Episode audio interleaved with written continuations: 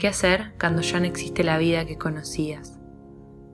Cuando te das cuenta que nada es lo que era, que sigue la vida pero no sigue tal cual, que no existe pero que tampoco lo querés.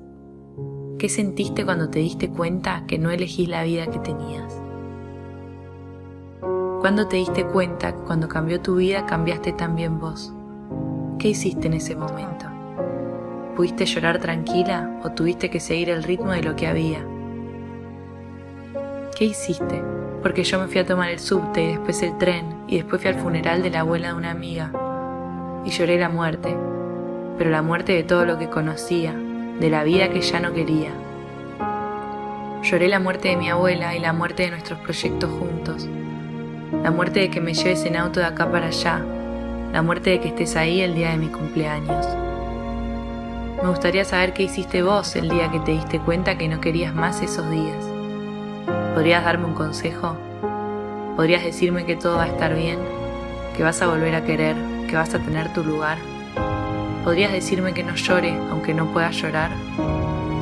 ¿Podrías decirme que todo se acomoda como le dije a él antes de volver a la vida que pensaba que conocía?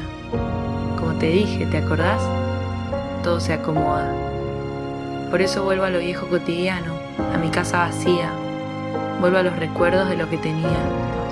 Vuelvo de nuevo y me pierdo y me gustaría decirte que también me encuentro, pero la verdad es que estoy en eso. No quiero irme, no quiero quedarme, no quiero hablarte, no quiero buscarte, no quiero esperarte, pero no estaría mal que me esperes, que estés disponible para cuando solo necesite abrazarte. No estaría mal sentir un poco más esas ganas de eso. Me voy, no me escapo, no huyo.